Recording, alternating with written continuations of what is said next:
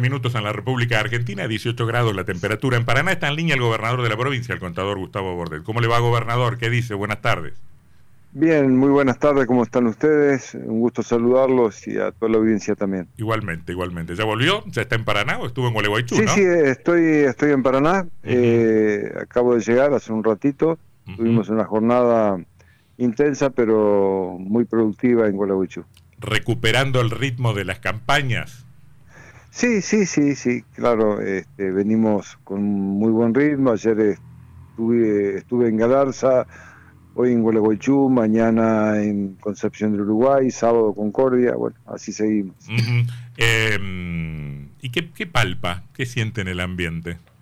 Yo primero lo que uno ve y advierte de recorrer eh, distintas localidades, tanto algunas más grandes, otras más pequeñas, es que hay un buen clima de convivencia política, creo que esto es lo más importante y nosotros lo que percibimos, más allá de los cálculos estadísticos y de encuestas, es que hay una muy buena aceptación de, nuestra propuesta. Vemos un escenario favorable donde estamos planteando lo que hemos podido hacer en la provincia este tiempo y todo lo que falta, que es mucho, y que Adán Val es la persona indicada para llevarla adelante porque, bueno, conoce la realidad entrerriana, tiene un pleno conocimiento del territorio en el hecho de haber eh, sido ministro de gobierno y, y esto permite conocer hasta las localidades más pequeñas y también porque ha demostrado una gran capacidad de gestión de poder eh, levantar la capital de la provincia como Paraná y ponerla en un lugar preponderante. Entonces, esto es muy bien recibido, que es lo que le explicamos y lo que conversamos con los vecinos de cada una de las localidades donde vamos. Entonces, eh, vemos con mucho optimismo la elección del próximo 13 de mm. agosto. Em, en, en, en estos días en que los candidatos afinan mensajes, usted por supuesto es precandidato a diputado nacional, me imagino que importa también atender lo que demanda la ciudadanía. Yo creo que cada vez vamos a ir entrando más en ritmo de elección presidencial. No sé si, si, si cómo analiza el, el, dilema que siempre tienen los, los candidatos en estas circunstancias respecto de si eh, lo más sensible para el ciudadano pasa por lo local, por lo municipal, por lo provincial o, o si lo nacional se come, se devora todo. No, no, no. Creo que eh, hay de todos los elementos tienen su, su peso en esta en esta elección. Nosotros decidimos unificar las elecciones justamente porque entendíamos que en este proceso era importante eh, tener eh, una propuesta nacional, una propuesta provincial y una propuesta local. esto fue quizás el, lo que más pesó al momento de, tomar la, decisión y también, obviamente, porque iba a ser un cronograma muy largo, muy extenso y que se simplificaba de manera de hacerlo concomitante. Pero los tres elementos pesan. Eh, la elección presidencial, obviamente, despierta un interés eh, general, pero las localidades también pesan mucho. Cada candidato o candidata a intendente de una ciudad, de una comuna, tiene su peso específico, su, su peso propio. Si no, por ejemplo, eh, los partidos vecinalistas que tienen un buen número de intendencias en Entre Ríos no, no harían eh, buenas elecciones a nivel local. Y sin embargo, ahí la gente desdobla eh, el, el, voto y lo hace para su candidato local, para su candidato provincial y candidato nacional. Creo que los tres componentes eh, tienen un peso y esto, bueno, va a dar una, una variación importante en, el escrutinio. Gobernador Sebastián Martínez lo saluda. En, esta campaña, y creo que en la mayoría de las campañas cuando finaliza un gobernador su gestión, es tiempo de balances y seguramente a usted le, gusta escuchar cuando dicen Entre Ríos es una provincia ordenada, que pudo eh, entregar financieramente muy bien la, gestión al, siguiente eh, gobernador, se pagan los sueldos, pero también hay críticas, sobre todo de la oposición, que aseguran que faltaron obras estratégicas, que se bajó el porcentaje de inversión de, en obra pública sobre el PBI de la provincia, o que los caminos de la producción están destrozados. ¿Qué balance hace usted de, la, gestión Bordet de estos ocho años? Eh, bueno, hablar en nombre propio y en, primera persona nunca, nunca me gustó. Siempre, usted analiza, siempre uso la, eh, la primera persona del plural, el, nosotros, eh, como parte de, de, un proyecto participativo. Y cuando hablo de nosotros, hablo no solo de gobernador, sino de intendentes, bueno, legisladores que han participado y que participan de este proceso. Nosotros ordenamos la provincia fiscal, financieramente, eh, le dimos previsibilidad, seguridad jurídica, pero también hicimos muchas obras, obras muy importantes. Eh, si uno ve y analiza en materia energética todo el desarrollo en el norte entrerriano, con el cierre eléctrico eh, del, norte, con lo que significa el gasoducto eh, que estamos realizando entre Conquistadores y Chajarí, que eh, une los dos troncales, el que va por la 127, el que va por la 14. Hay un candidato a presidente que vino hace poco y dijo que no había gas natural en Entre Ríos. Y esto lo cuento porque... Que había problemas con el gas, dijo. Me parece que, ¿Eh? que había problemas con el gas, dijo. No, dijo que era una vergüenza que Entre Ríos, Corrientes y Misiones no tengan gas natural.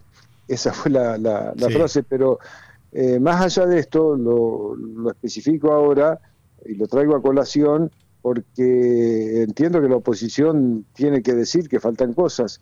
Y yo eh, reconozco que hay muchas cosas que faltan, porque también tuvimos un gobierno del cual ellos formaron partes que eh, no apoyó políticas que generen obra pública. Y esto también nos trajo un atraso muy grande en los caminos, pero no estoy para quejarme de esto, sino lo que planteamos es que lo que falta, lo que viene en Entre Ríos, eh, tiene las bases como para poder lograrlo. Y repito, quien mejor puede interpretar y llevarlo adelante es Adam Val, bueno, por los motivos que hace un momento comentaba, experiencia de gestión, conocimiento del territorio, capacidad de trabajo, este, y esto es lo que nos entusiasma en esta campaña.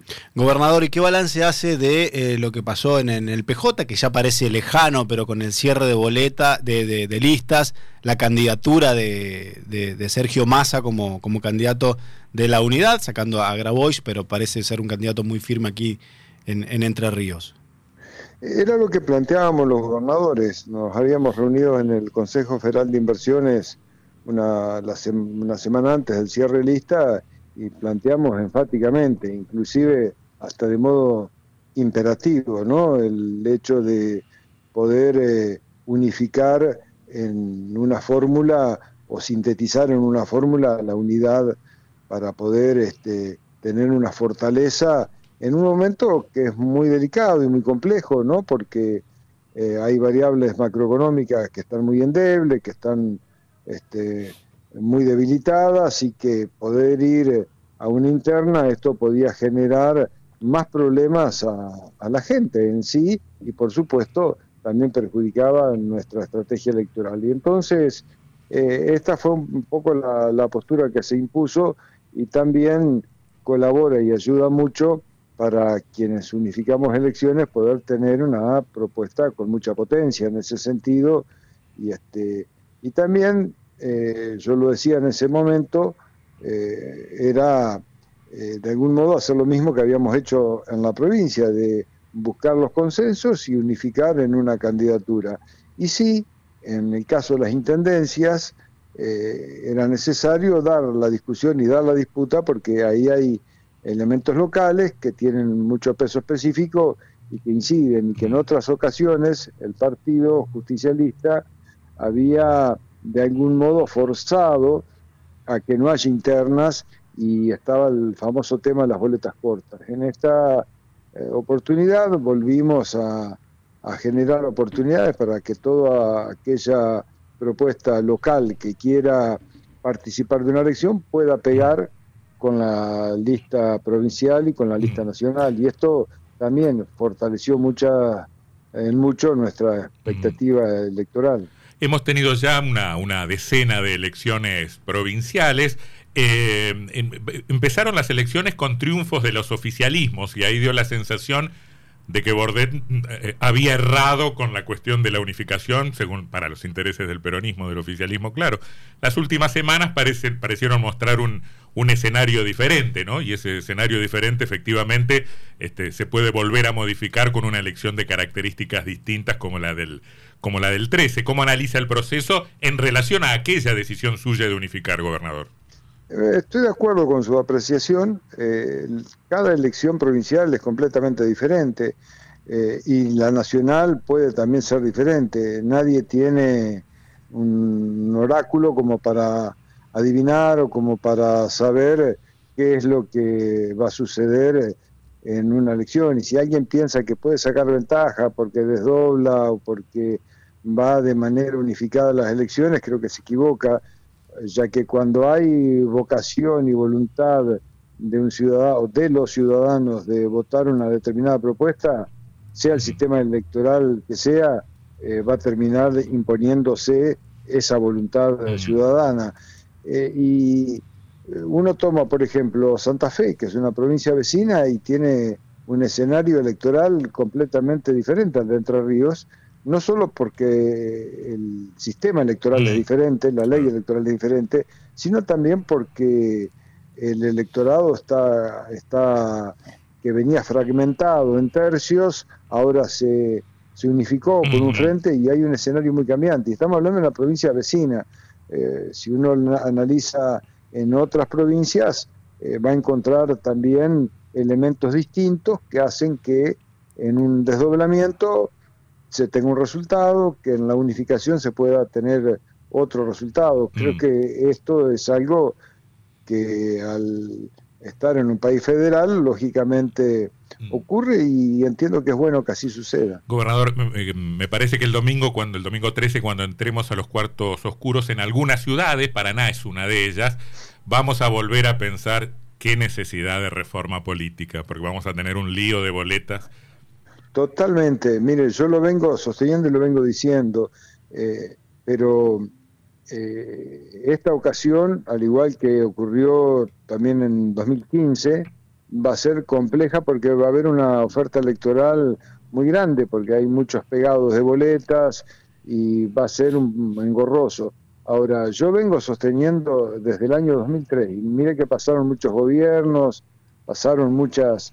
Este, muchas propuestas. Yo siempre he sostenido la necesidad de ir al voto electrónico. Yo sé que hay muchas muchos dirigentes mm. eh, de mi partido, de la oposición, que, no están de acuerdo con mm. este sistema, pero yo creo que eh, es necesario. Y si uno analiza provincias como Salta, que tiene este sistema, fíjese, se votó, a las dos horas tenía el resultado, ah. no hubo absolutamente nadie que haya impugnado, se haya quejado. Y si toma el caso de Brasil, en una elección durísima, muy polarizada, controvertida como la que tuvieron Lula con Bolsonaro, sin embargo, este, en tres, cuatro horas ya se conocía el resultado y sin embargo eh, en, se pudo haber acusado de fraude, otras cosas, pero nadie cuestionó el mm. sistema electoral por voto electrónico. Usted mencionó, disculpe, disculpe que lo interrumpa, usted mencionaba Santa Fe.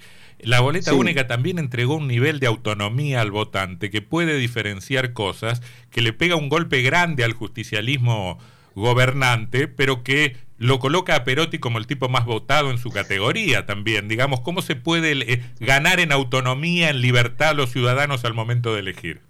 Y, sí, yo lo propuse en el año 2018, le di un proyecto de ley a la legislatura, que era una reforma política en sí misma, donde eh, preveíamos un piso de minorías para todos los partidos políticos, preveíamos en ese momento paridad de género, recordemos que no, estaba la ley nueva, y también boleta única de papel. Mm. Eh, fue rechazada por la oposición y por parte también de, de mi mm. partido pero el voto electrónico da, creo, una mejor posibilidad de autonomía del elector al momento de, hacer uso de, la mm. opción del voto.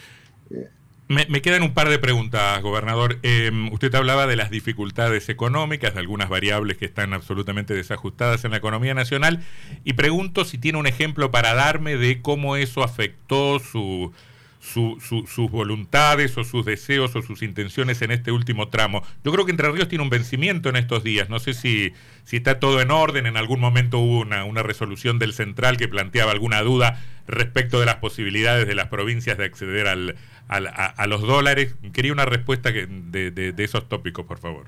El vencimiento es el 8 ahora de, de, este mes sí. y ya tenemos los dólares que el Banco Central durante cinco días fue depositando un 20% mm. y ya tenemos eh, la moneda de origen extranjera para poder hacer frente a este compromiso.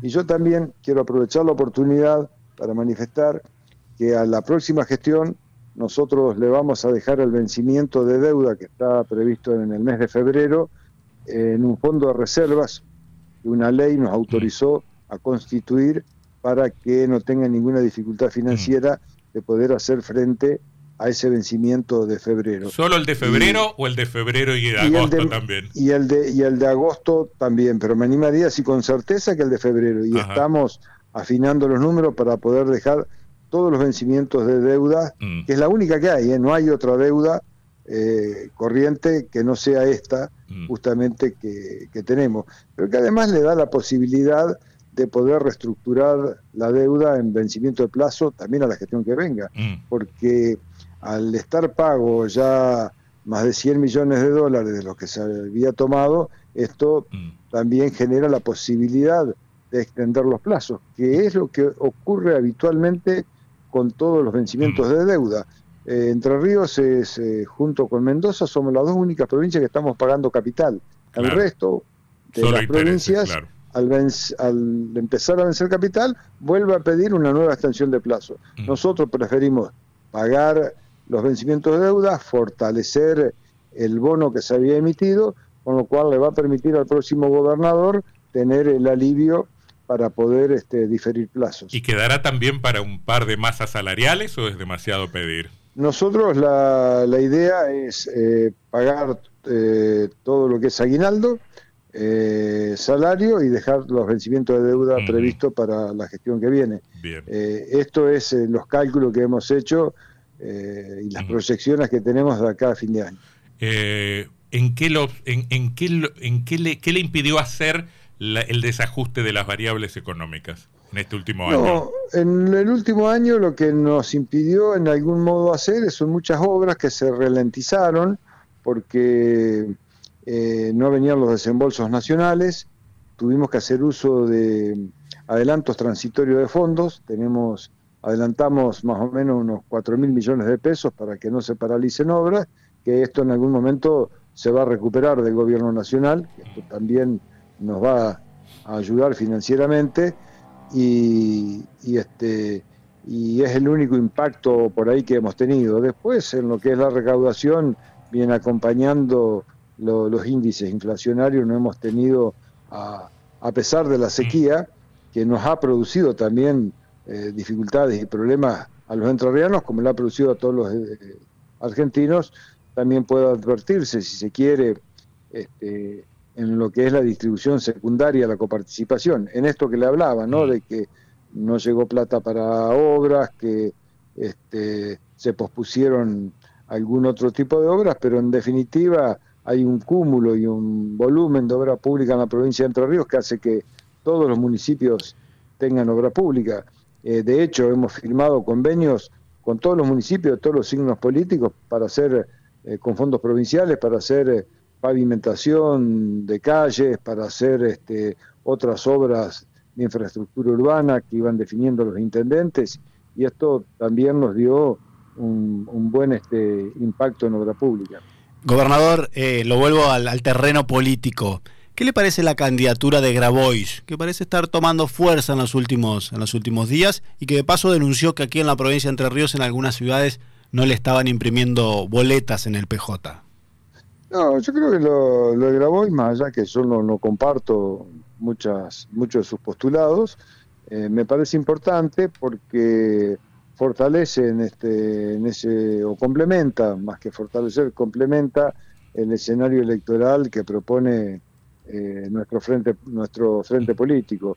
Y a ver, de la impresión de las boletas, cada uno es responsable de la impresión de sus boletas. Nosotros lo que hicimos desde el Partido Justicialista es garantizarle a todos nuestros candidatos intendentes eh, en toda la provincia eh, las boletas. Cada candidato eh, garantiza la impresión de, sus boletas a nivel nacional, pero... ¿Pero con masa presidente o con masa Grabois? Las dos opciones.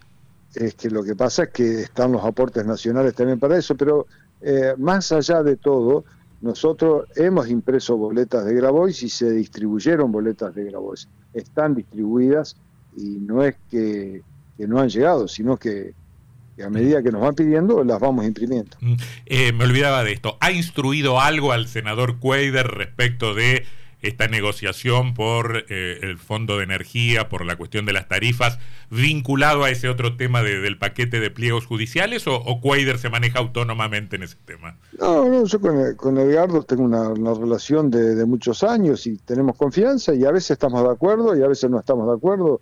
Yo no estuve de acuerdo y se lo dije a él, y lo dije públicamente con la conformación del bloque este, en, el, en el Senado. En materia energética, eh, justamente uno de mis propuestas como candidato a diputado nacional es que Salto Grande sea para los entrerrianos. Y ojo que no lo digo desde ahora, eh, tengo archivos desde el año 95, eh, cuando al pie de la represa Salto Grande, todos los consejos del río deliberantes del río Uruguay, con, con, con todo, que representado por distintos partidos políticos, nos reunimos para manifestarnos en contra de la privatización de Salto Grande y paso siguiente logramos que los excedentes quedan en la provincia. Yo creo que la operación y mantenimiento de la represa tiene que ser hecha por Entre Ríos, porque ahí es donde está el problema de los excedentes. Mientras nosotros no tengamos eh, la potestad de negociar el precio que se le paga de generación a Salto Grande, y vamos a seguir teniendo los mismos problemas. Vamos a seguir vendiéndole a Camesa regalada la energía que genera Salto Grande y Camesa en un mm. pase automático se la venda en ERSA a 30, 40 y hasta 50 veces más cara. Claro, claro. Bueno, no, le preguntaba porque quedó atado el planteo de Cuader al otro tema de, la jueza Figueroa y del paquete de designaciones en el Senado, ¿no? Sí, claro. Bueno, eh, ¿tiene un pálpito para el domingo 13? Yo tengo, soy muy, pero muy optimista que vamos a hacer una muy buena elección y que eh, vamos a, estar arriba y con, un triunfo. Y lo digo, a ver, lo digo sin jactancia, sin este, vanagloria, eh, me parece que, estamos eh, muy bien como para tener un, triunfo en, la provincia de Entre Ríos. Gobernador, le agradecemos estos minutos, ha sido muy amable. Muchas gracias, un saludo a todos los oyentes de su programa. Que la pasen muy bien. El gobernador de la provincia. El gobernador de la provincia, Gustavo Bordet, dejándonos una serie de consideraciones muy interesantes.